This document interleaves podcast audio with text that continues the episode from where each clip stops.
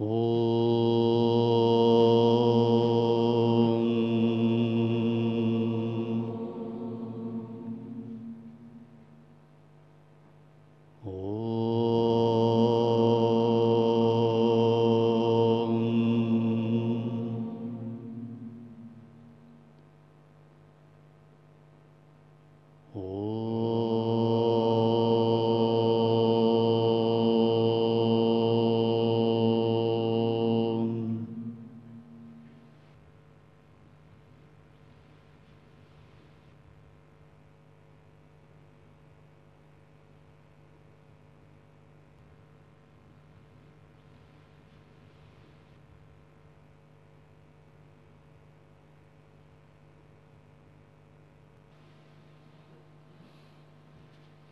Йога Васиштха, глава 6, написание Бога.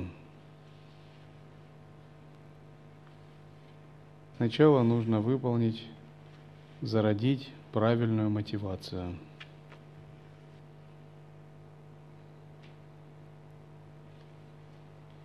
К одному учителю ученик, когда подошел, не ученик, а просто мирянин, и начал задавать вопросы под харме, учитель сказал ему – сынок, сядь прямо и попробуй зародить немного преданности. То есть войди в правильную мотивацию. Однажды к Брахману подошел сосед, который захотел получить учение. Поскольку они были соседями, они общались постоянно, много, и он подумал, ну почему бы мне у него не спросить учение освобождения? Он подошел к Брахману и сказал, ты, Брахман, так по-соседски, дай ко мне дхарму. Тоже хочу идти к освобождению. Брахман сказал, нет, ты должен подойти как ученик. Сделай подношение светильника.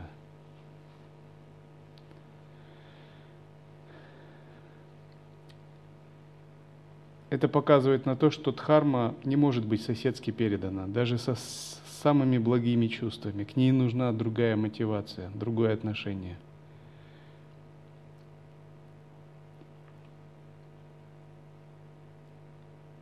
Один человек был алхимиком даосом, искал эликсир бессмертия. Тратил большие деньги, зарабатывал и все тратил на эликсиры. Ходил в горы, искал снадобья, камни, грибы джи, растения – переводил старые трактаты, получал разные наставления у других алхимиков и все искал бессмертия. И однажды он прослышал, что в соседнем селении один знаменитый даос, отыскавший эликсир бессмертия, выдает дочь замуж – и с целью получить этот эликсир бессмертия он решил жениться на ней, с целью выведать. Вот на какие только ухищрения люди не идут. Так что вы должны быть готовы идти на такие же ухищрения. Если я передам какому-нибудь ученику или ученице секрет,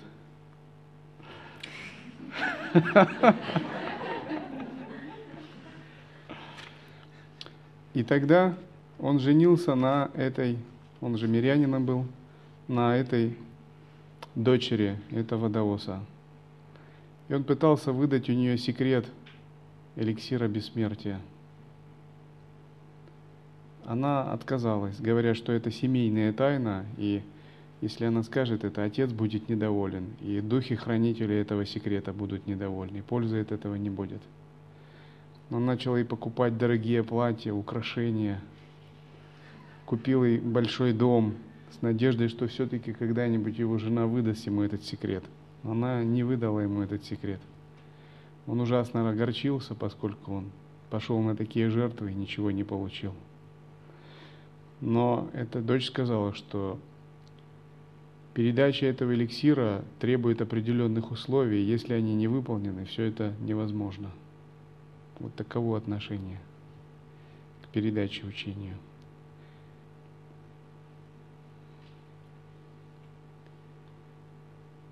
У нас есть плотное физическое тело, стхула шарира. Есть тонкое тело, линга шарира.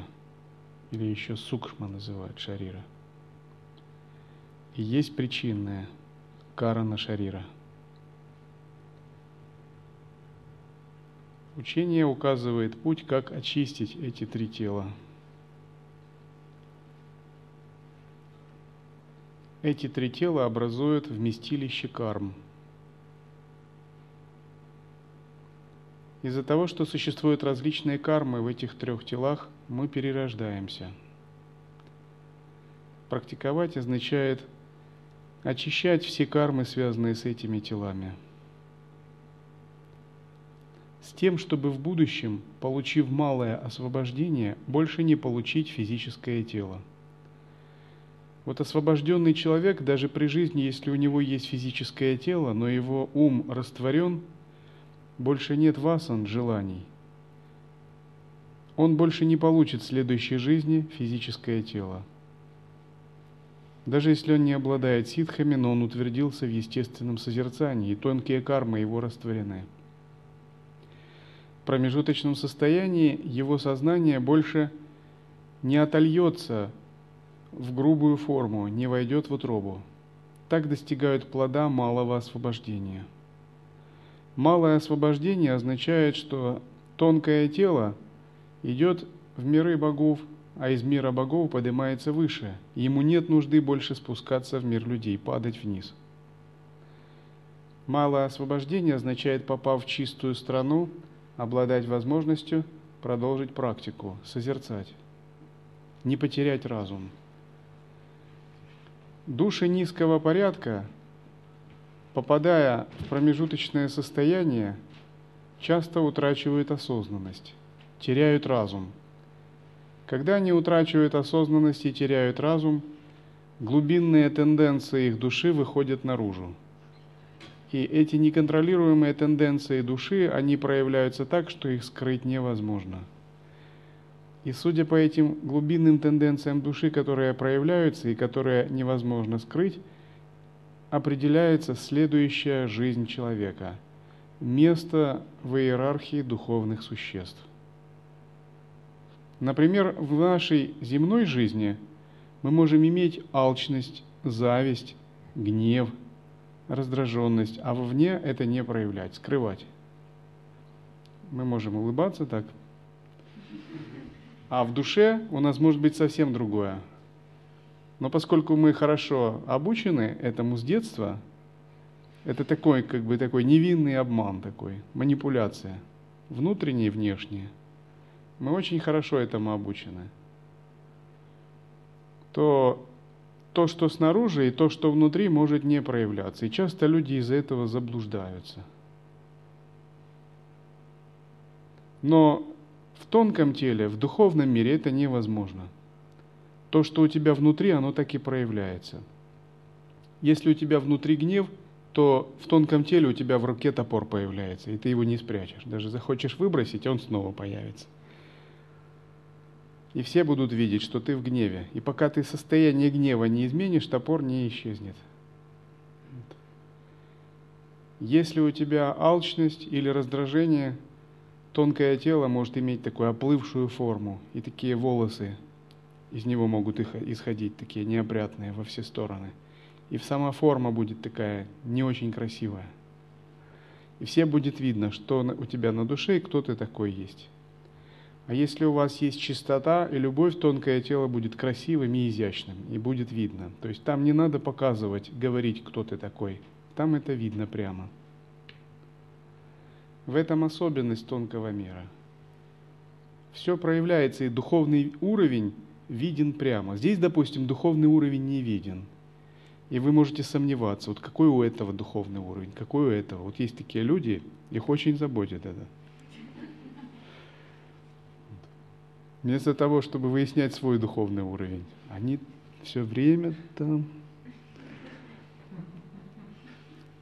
Я вам скажу, думайте, что все Будды, кроме вас, и все божества, не ошибетесь. Это единственный нормальный подход – проверять духовный уровень других. Не занимайтесь этим. Для этого есть гуру. У него есть специальные тесты и прочее. А вы думаете, что все Будды, все пробужденные, кроме вас, и все божества. Не ошибетесь, не ошибетесь, я вам точно говорю. Почему? Я так думаю тоже.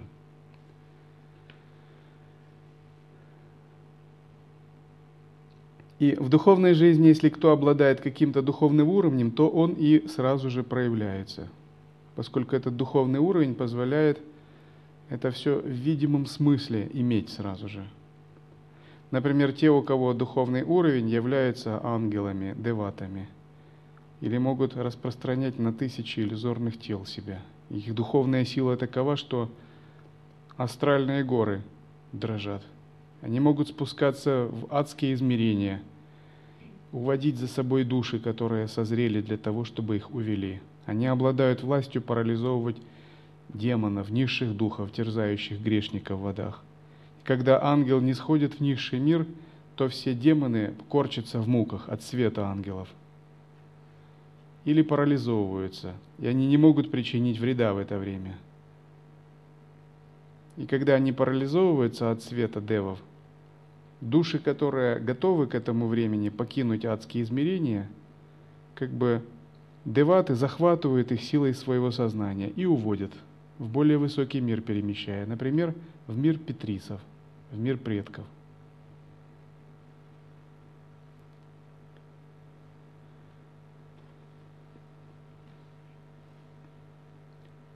Итак, задачей духовной практики является очищение пяти кож – телесных оболочек, которые покрывают душу. Физическое тело, энергетическое тело пранамая, ментальная оболочка манамая, оболочка разума виджняна майя и оболочка блаженства ананда майя, каузальное тело. И вот правильная мотивация означает понимать цели и смыслы своей практики. То есть мне надо очистить эти оболочки – пробиться сквозь них к трансцендентальному сознанию. Хоть трансцендентальное сознание существует прямо сейчас, точка моего восприятия пока в другом месте. Она где-то схвачена этими оболочками. И мне надо точку своего восприятия передвинуть к этим оболочкам, пробиться через них, потому что они как кожура на луковице – Бывает так, если человек путает воззрение с поведением, услышит наставление по недвойственности и думает, все совершенно уже.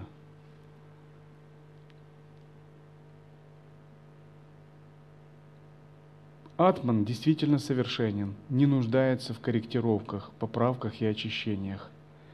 Но восприятие ведь еще требует того, чтобы оно было погружено в атман. А если восприятие в оболочках, в кошах, Значит, с этим надо работать.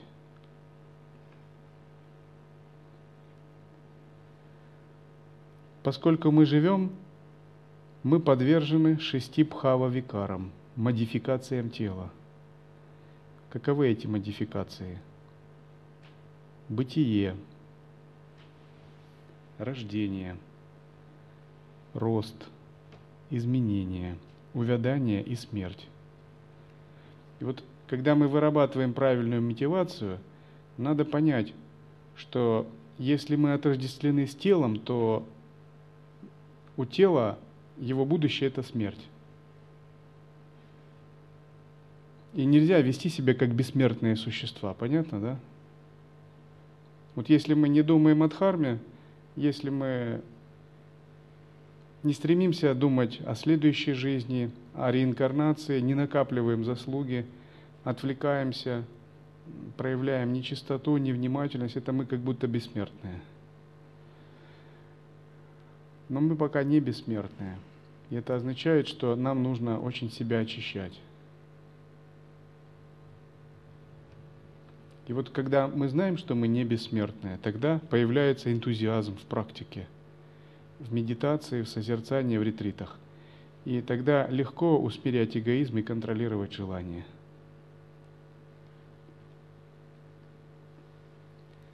Большинство людей не задумываются об этом и ведут себя так, будто они бессмертные.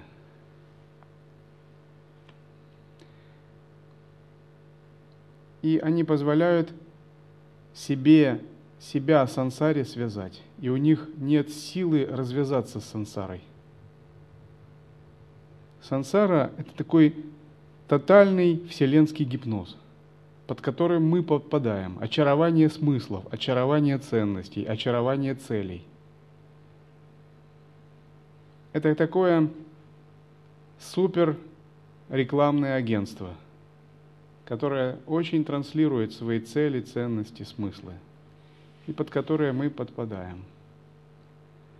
И чтобы освобождаться от влияния сансары, нужна сильная мотивация. Нужна всегда сильная мотивация. И вера в свои другие смыслы и ценности.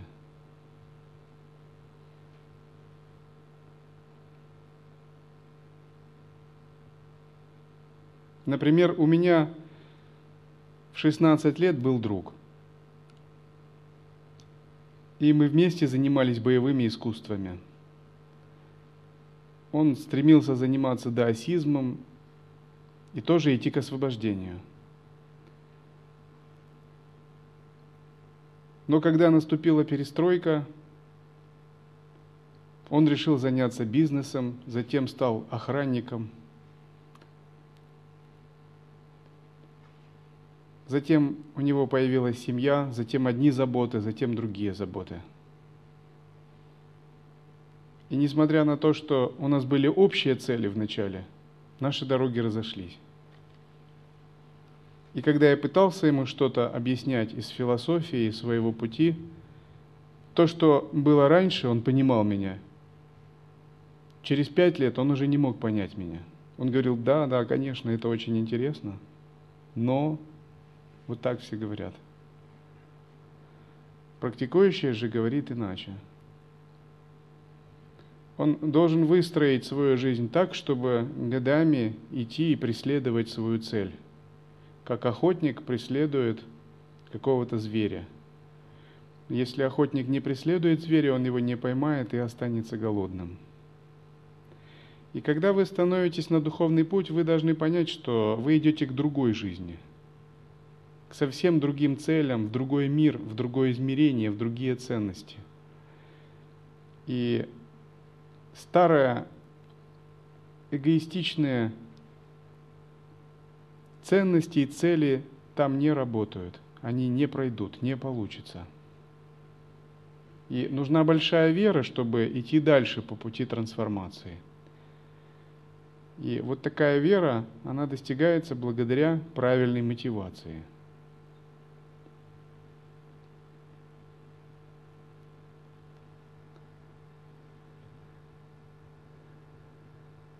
И вначале, когда мы вступаем на духовный путь, мы ищем свободу для «я».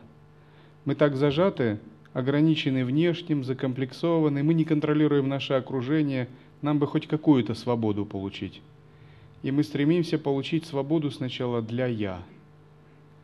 И мы понимаем, что такое духовная практика для себя, развитие, расширение своего сознания, расширение эго и прочее – но на самом деле истинное освобождение – это не, не свобода для «я», потому что «я» как раз и является связанностью.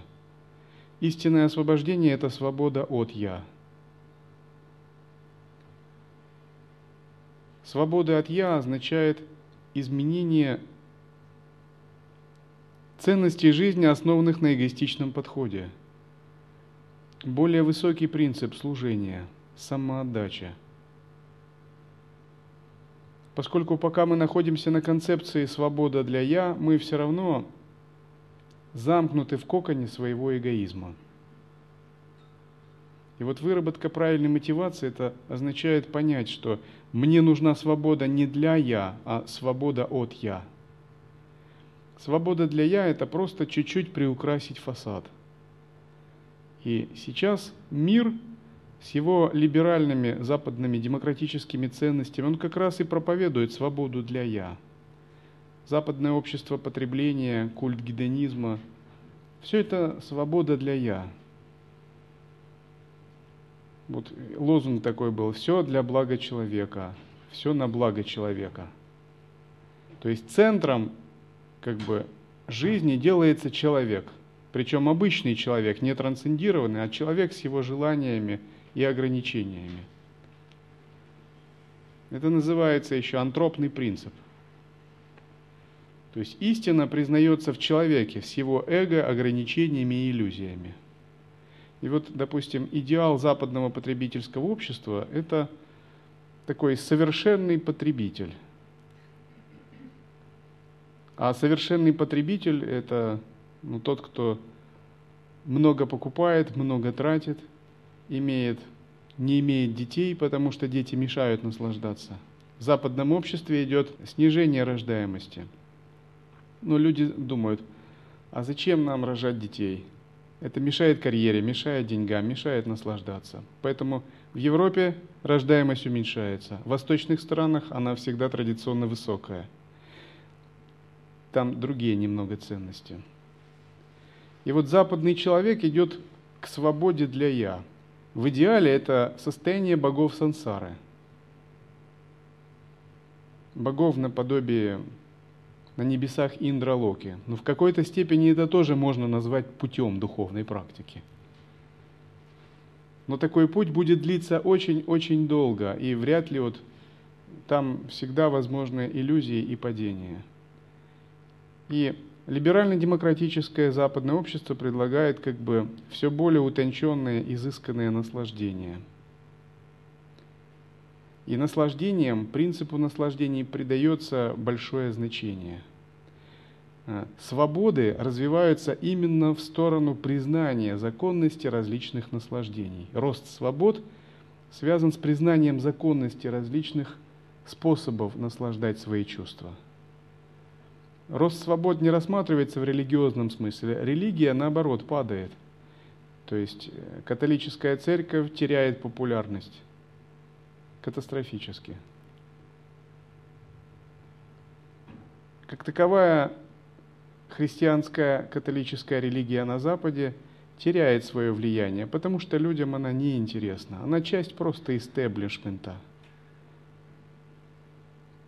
И западные либералы сталкиваются с тем, что приехавшие на Запад мусульмане совсем по-другому относятся к своей религии. Они ей очень преданы. Да. А западные люди своей религии совсем не преданы. Они преданы деньгам, футболу, развлечениям, высокому стандарту жизни. Это разные ценности. То есть западный человек умеет с толком жить и с толком наслаждаться. В этом ему не откажешь. Он умен, он обустроился с комфортом, он держит все под контролем, он может хорошо за зарабатывать, он устроил себе сытую жизнь, он свысока поглядывает на отсталые страны третьего мира. Но при этом он полностью утратил свой дух. Это уже не тот белый человек, который занимался колонизацией, нес миссию Христа в другие страны, в средние века. Это совсем не тот белый человек. Этот белый человек выродился, стал слабым, трусливым, дрожащим – за свой комфорт, утерявшим острие своего духа. И главное, его вера исчезла. Он эту веру сделал чем-то наподобие очередного магазина, где можно получить услуги.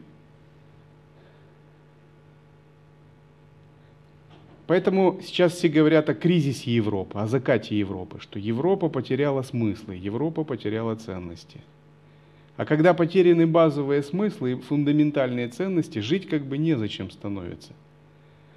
Вот когда все есть, ты обеспечен, ну и все, нет никакой вдохновляющей идеи. И европейского человека, западного либерал-демократа, страшит, когда он встречается со странами, с бедными странами третьего мира, которые знают, зачем им жить. Они молодые, горячие, они еще не развращены культом богатства и потребления. Самое главное, у них сильнейшая вера, даже фанатичная вера. Это процессы естественные, которые происходят на международной арене. И вот эти процессы, они связаны с мотивацией. Когда у одних народов исчезает мотивация к правильной жизни, такие народы начинают терять свое влияние, свою харизму – терять свою пассионарность, и эстафета от таких народов переходит другим народам. более молодые, верующие, активные, знающие свои цели и смыслы, берут в свои руки какие-то тонкие рычаги. Например, Римская империя исчезла, потому что она была развращена, она утратила свою силу и была околдована другими смыслами, христианством. Римская империя перестала верить в своих богов. А христиане из небольшой какой-то группы, очень сильно преданной своей вере, через некоторое время заполнили всю Европу, а Рим стал центром христианства.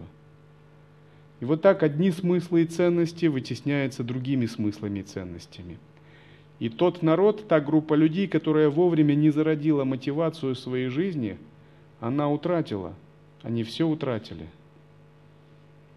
Поэтому наша мотивация всегда очень важна, чтобы мы не утрачивали вектор смысла в своей жизни –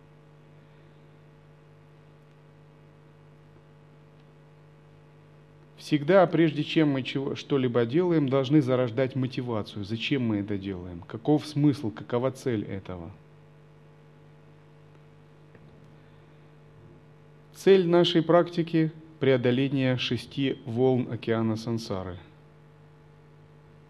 Эти шесть волн таковы – шока, скорбь, страдания, моха, заблуждение, кшут, голод – пипаса, жажда, в том числе желаний, старение, джара и мритью, смерть. Эти шесть волн океана сансары каждого, каждое живое существо подбрасывают словно щепку. Кроме этого, существует шесть врагов – страсть – кама, гнев – кротха, жадность – лобха, моха – неведение, чувственный обман – мада – гордость и мацария – ревность. Эти шесть волн океана сансары и шесть врагов – это то, что окружает живую душу, когда она живет во Вселенной. И пока душа не найдет правильное направление, не обретет большую духовную силу – эти шесть волн будут ее постоянно бросать из стороны в сторону, а шесть врагов постоянно докучать ей.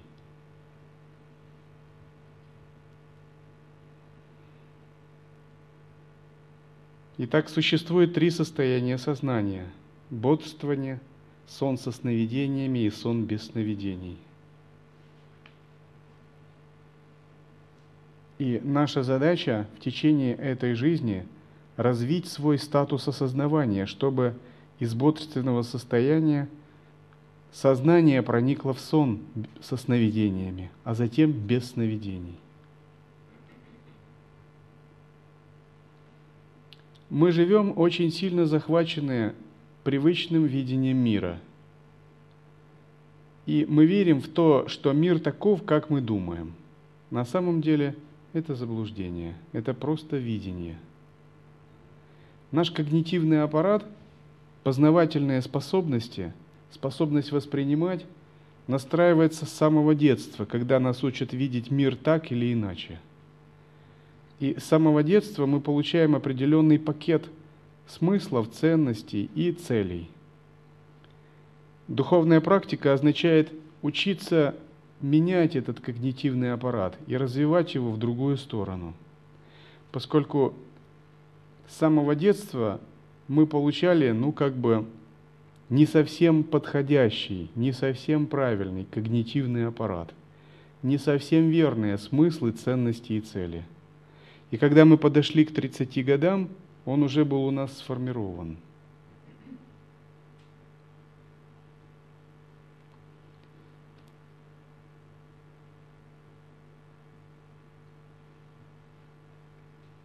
Благодаря тому, что у нас не совсем правильный когнитивный аппарат и зарождены не совсем верные смыслы, ценности и цели, мы пребываем в невидении.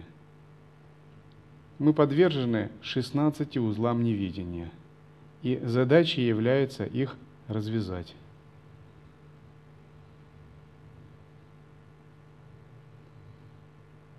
Например, Мир нам кажется однозначным, раз и навсегда данным, линейным, действующим по определенным материальным законам.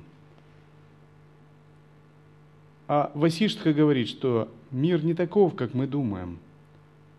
Мир неоднозначен, нелинеен, и он есть проявление сознания. Но наш когнитивный аппарат не позволяет это сразу увидеть.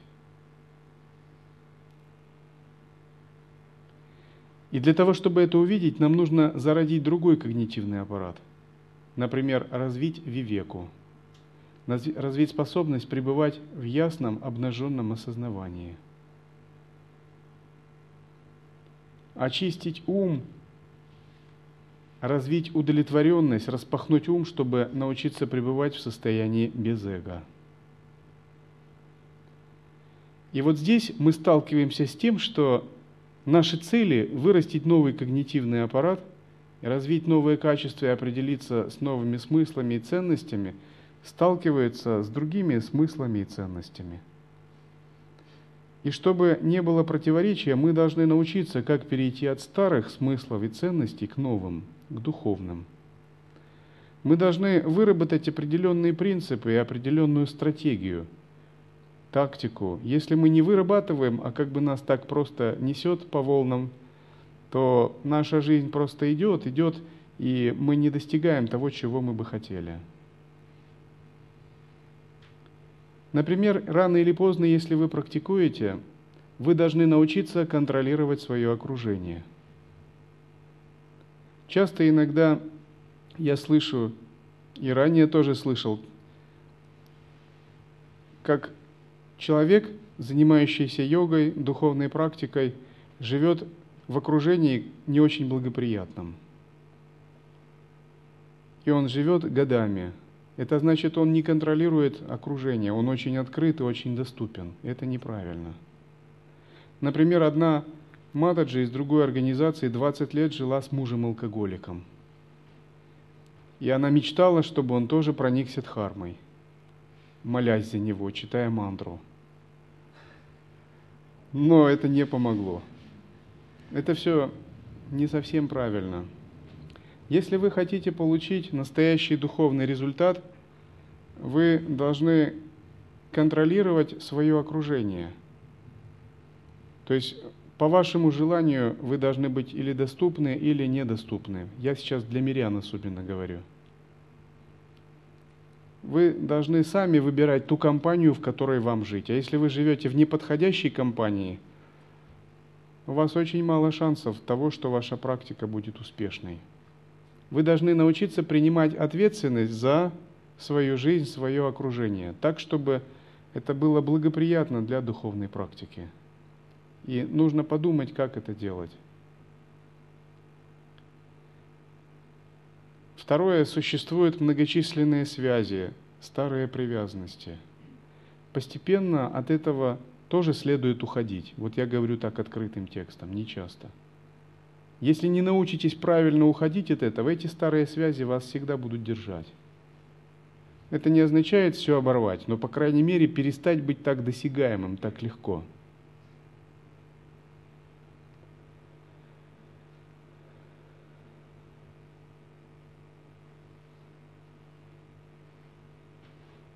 Третье, нужно научиться подчинять свою жизнь садхане, управлять причинно-следственными связями, кармическими рядами. То есть, если вы решили что-то практиковать, что-то делать, нужно быть готовым ради этого много отдать.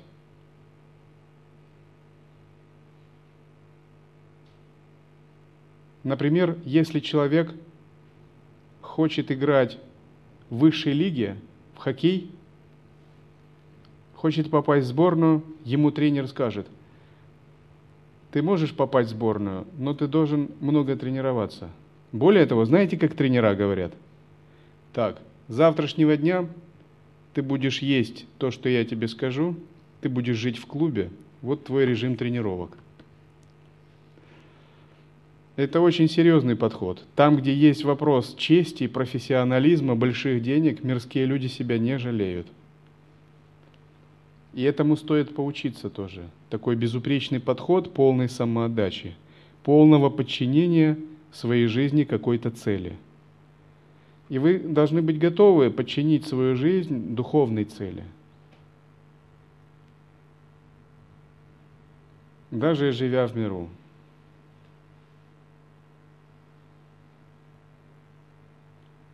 Вот тогда у вас немножко зарождается правильная мотивация. Тогда можно начинать слушать. Учение Васишки, а до этого пока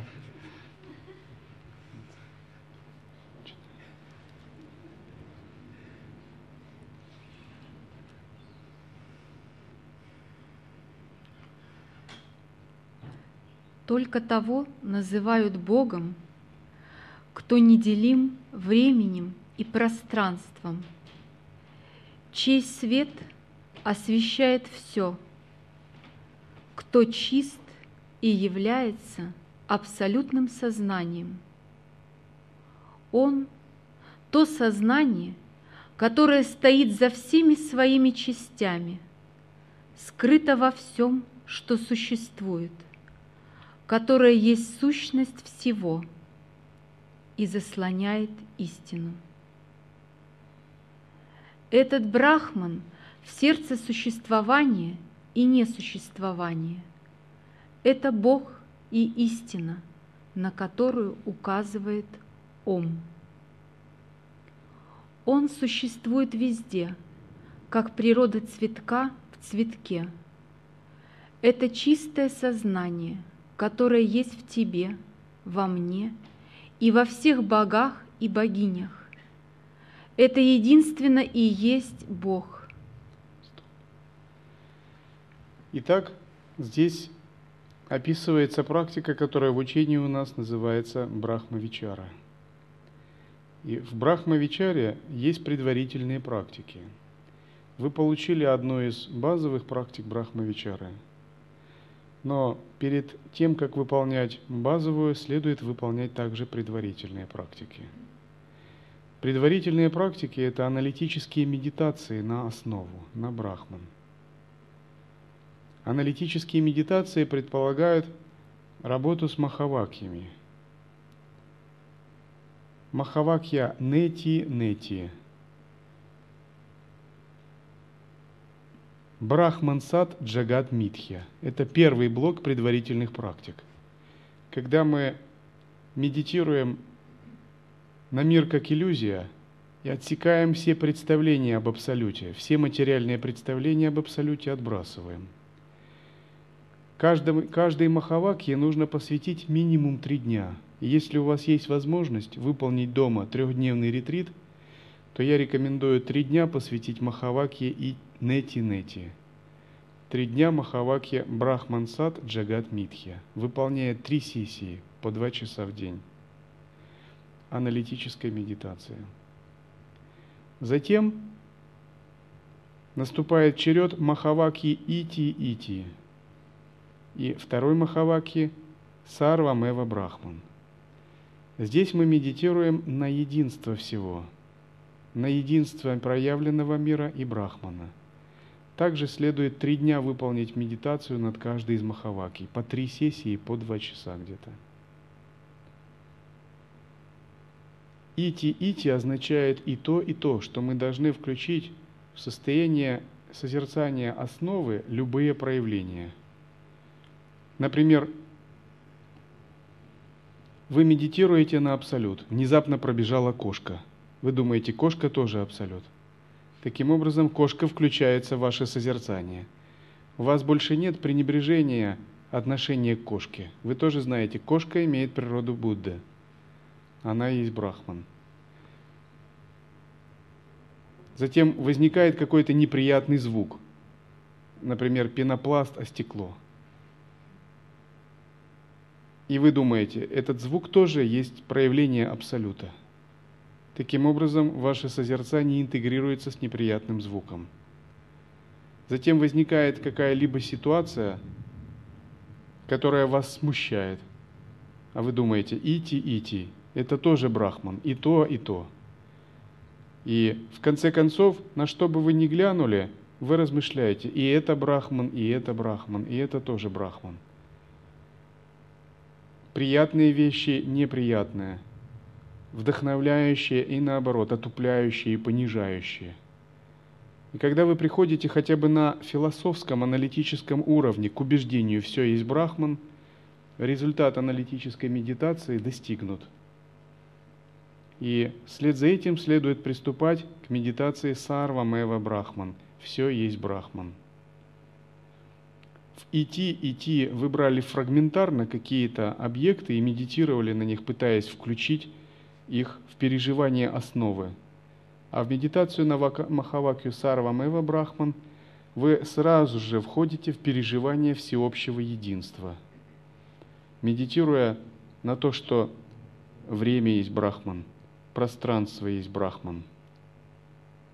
Карма есть Брахман.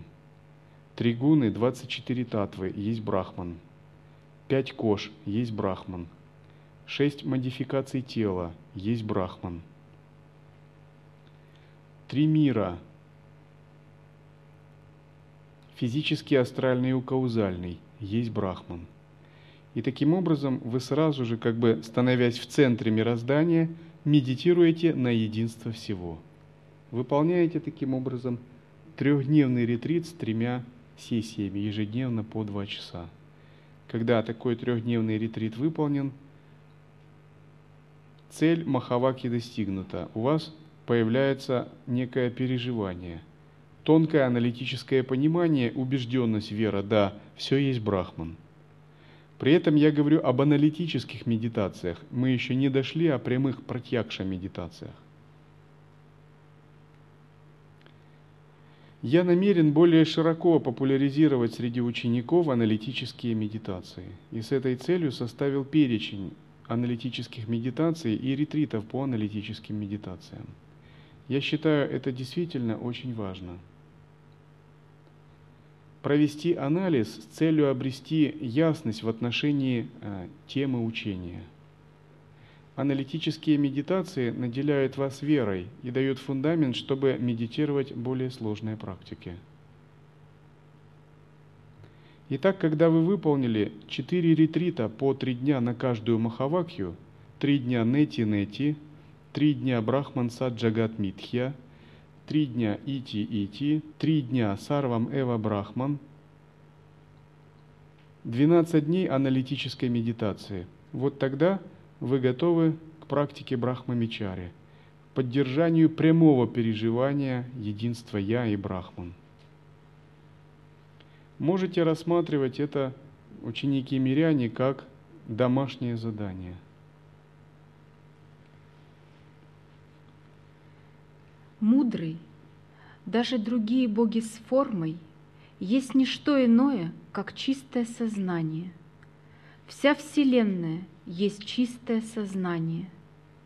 Это Бог, это все, что я есть. Все достигается по Его милости и от Него. Этот Бог близок каждому, о мудрый, его даже не трудно достичь. Он всегда находится в теле и повсюду, как пространство.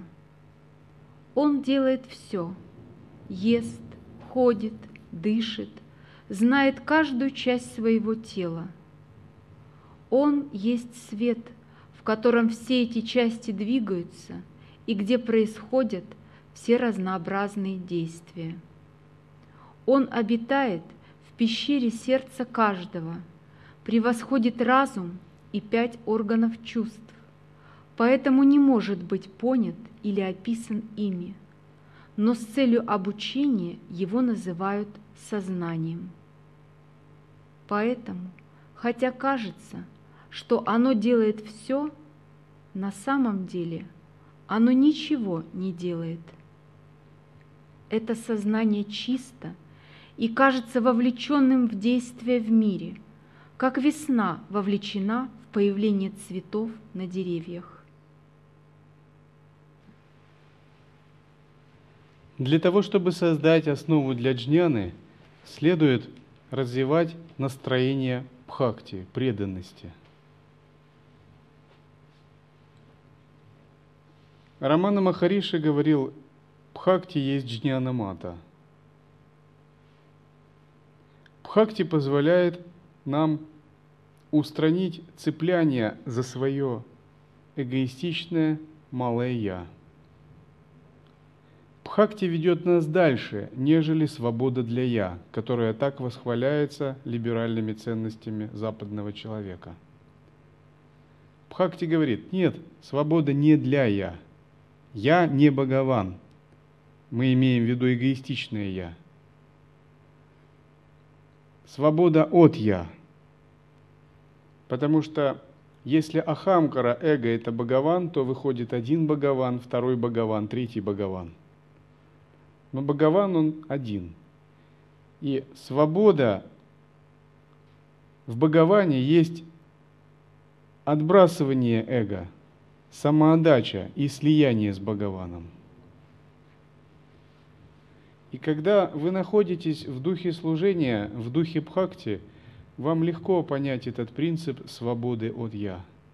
Вы больше не соблазняетесь такой псевдо-малой свободой для «я», для малого «я». Она вас больше не прельщает.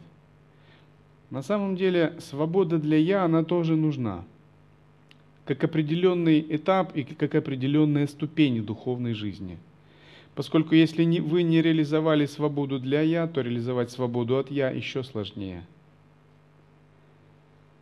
и вот это понимание или принцип свободы для «я», он даже активно используется в мирской жизни. Это как бы символ движения New Age, символ многих таких духовных обновленческих движений по развитию человека. Но на самом деле у всего этого есть свой потолок и есть свой предел.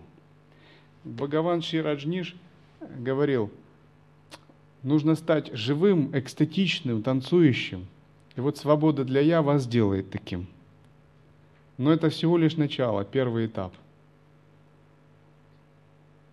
А вот если идет речь о реализации, то надо исчезнуть.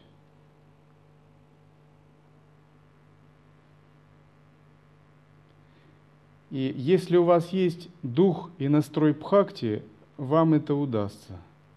А если такого настроя нет – вы остановитесь на свободе для «я».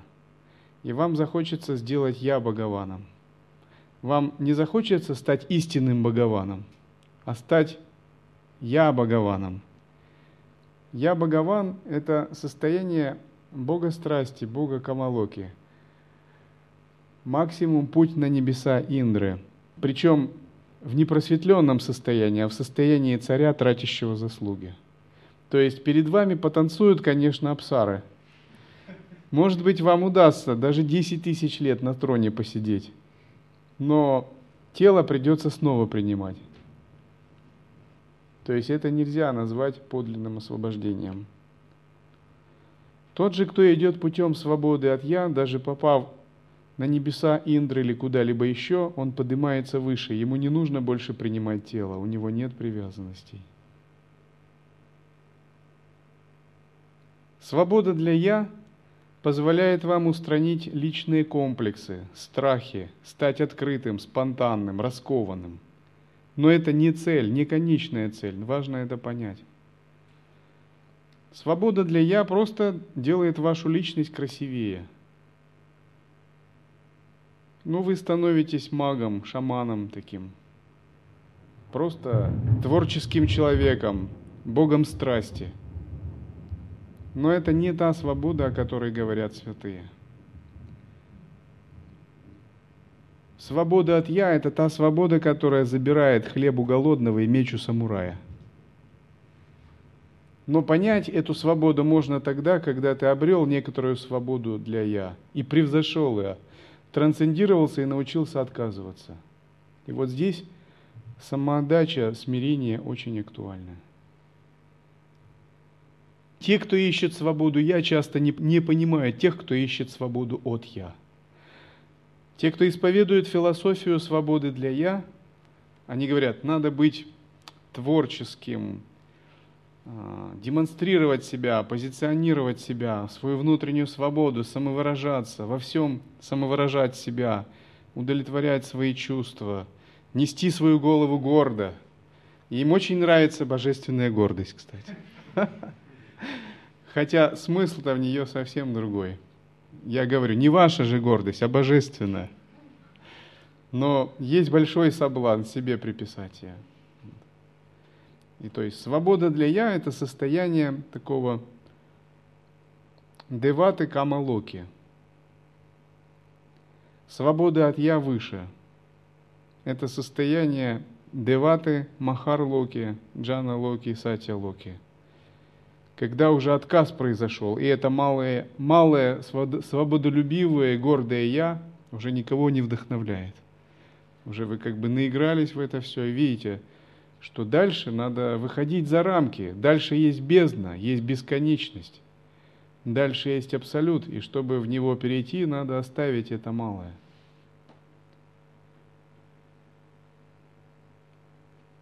И здесь нужна самоотдача, отпускание и изменение собственного отождествления. Преданность. И вот тогда можно сказать Ахам Брахмасме. То есть истинное переживание Ахам Брахмасме – это такое состояние, где Ахам исчезла.